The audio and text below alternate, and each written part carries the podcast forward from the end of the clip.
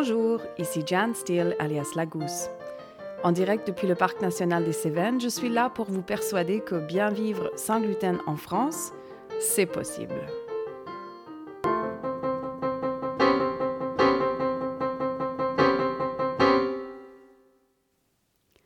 Gérante d'une cuisine pédagogique et d'une chambre d'hôte 100% sans gluten dans le Parc national des Cévennes, je suis aussi malade cœliaque depuis toute ma vie et maman de deux enfants qui eux aussi mangent sans gluten.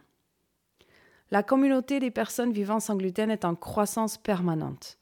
Mon objectif est d'offrir à ces gens des pistes vers une vie meilleure sans gluten. Allons-y.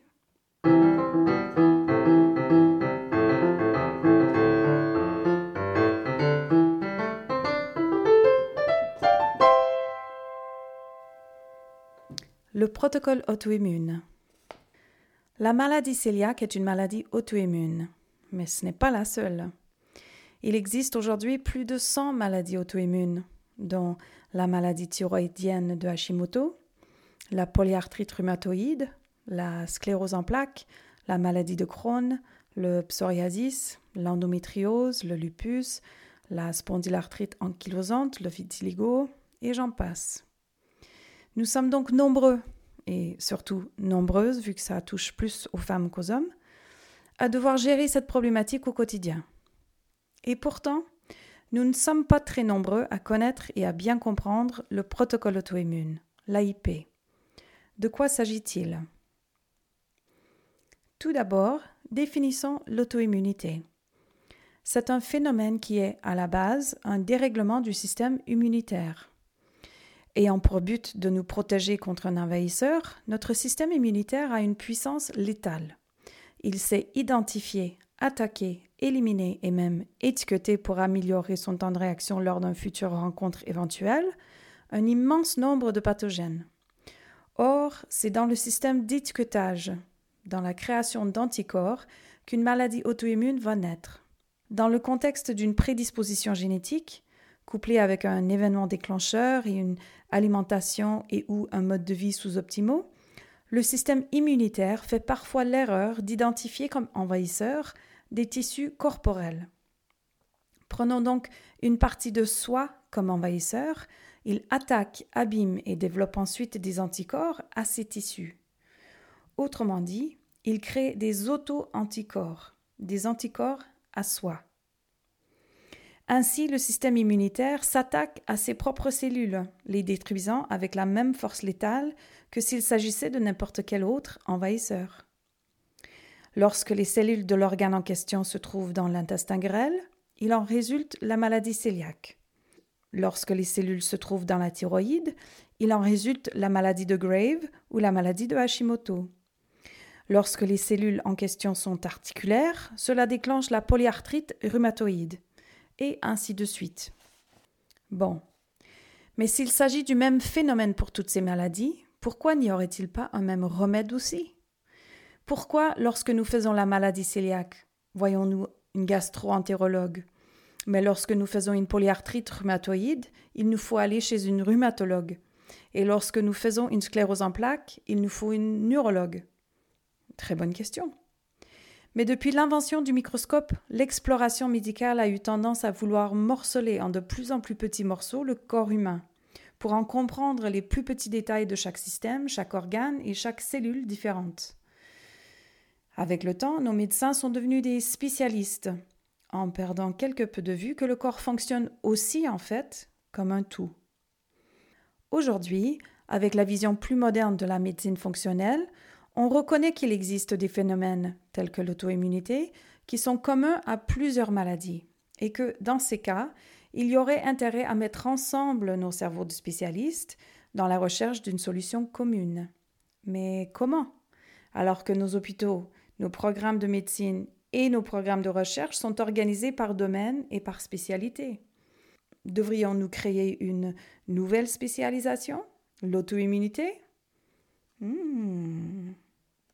En attendant que les institutions médicales se réorganisent de fond en comble, nous pouvons tout de même nous rassurer qu'un gros travail a déjà été fait pour identifier et codifier des solutions concrètes pour nous qui vivons dès maintenant avec une maladie auto-immune.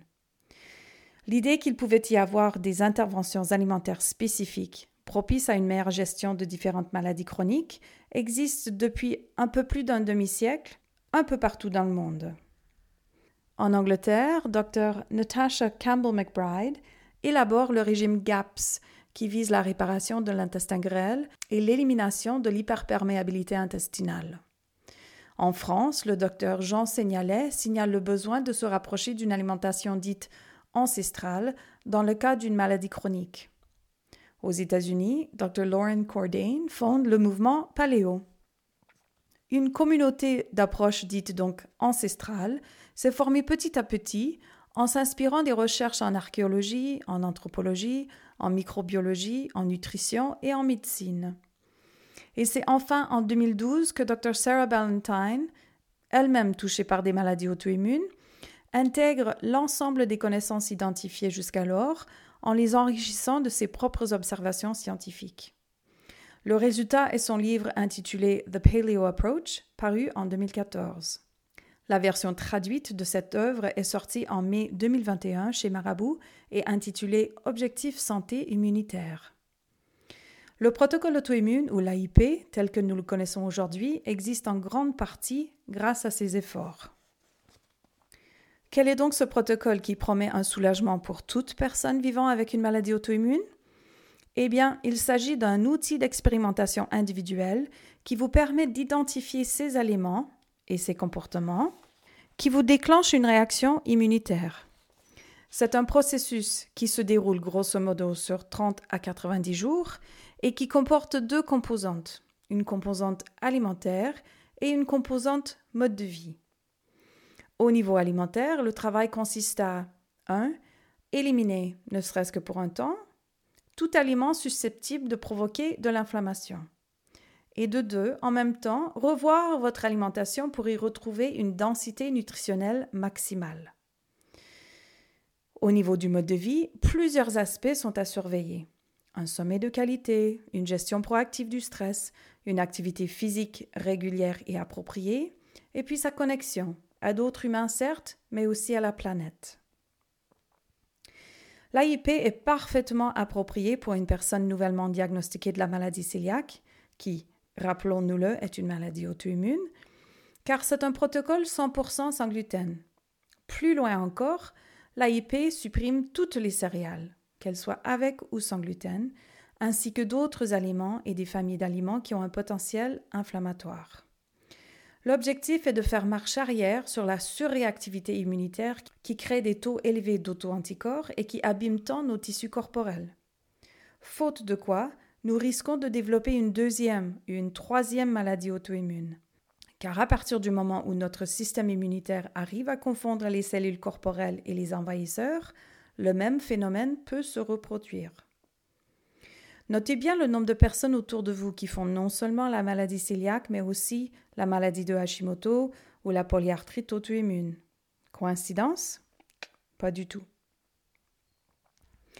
Hormis les taux élevés d'auto-anticorps, une autre situation qui est commune à toutes les maladies auto-immunes, du moins lors du diagnostic, c'est l'hyperperméabilité intestinale. Si le système digestif est censé être un circuit fermé, c'est-à-dire ne laissant passer dans le sang que les molécules suffisamment bien digérées pour être correctement assimilées. Une hyperperméabilité intestinale est dangereuse car elle offre une porte d'entrée à des molécules semi-digérées qui déclenchent forcément une réaction immunitaire par leur simple présence dans le sang trop tôt dans le processus de la digestion.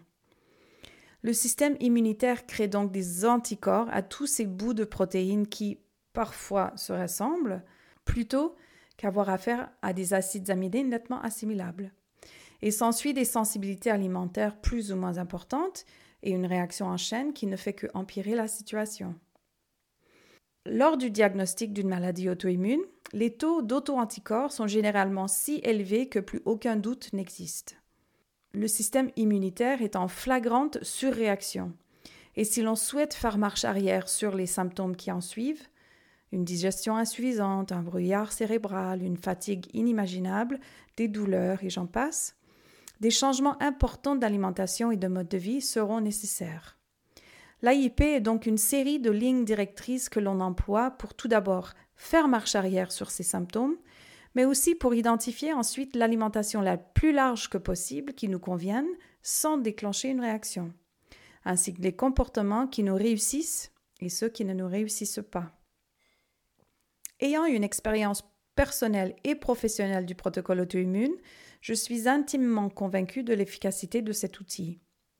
Si vous souhaitez en savoir plus, n'hésitez pas à visionner la courte série de vidéos qui se trouve sur la chaîne YouTube de la Gousse, ou bien procurez-vous le livre de Dr. Ballantyne intitulé Objectif santé immunitaire. Ou encore, prenez contact et nous en discuterons de vive voix.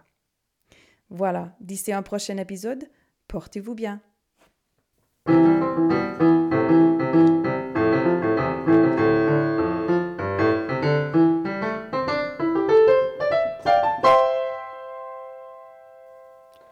Ce podcast se veut une célébration de la vie sans gluten en France. Vous avez une question par rapport à la vie sans gluten? Posez-la. Plusieurs fois dans l'année, on fera un épisode foire aux questions pour essayer de vous trouver les réponses. Car vous savez, la question que vous avez vous, d'autres l'ont aussi sans aucun doute. Vous faites face à un problème relié à votre alimentation sans gluten? Parlons-en. Dans la mesure du possible, nous en ferons un épisode en partageant nos expériences communes ou en tâchant d'exposer un problème pour lequel une solution n'est toujours pas dispo.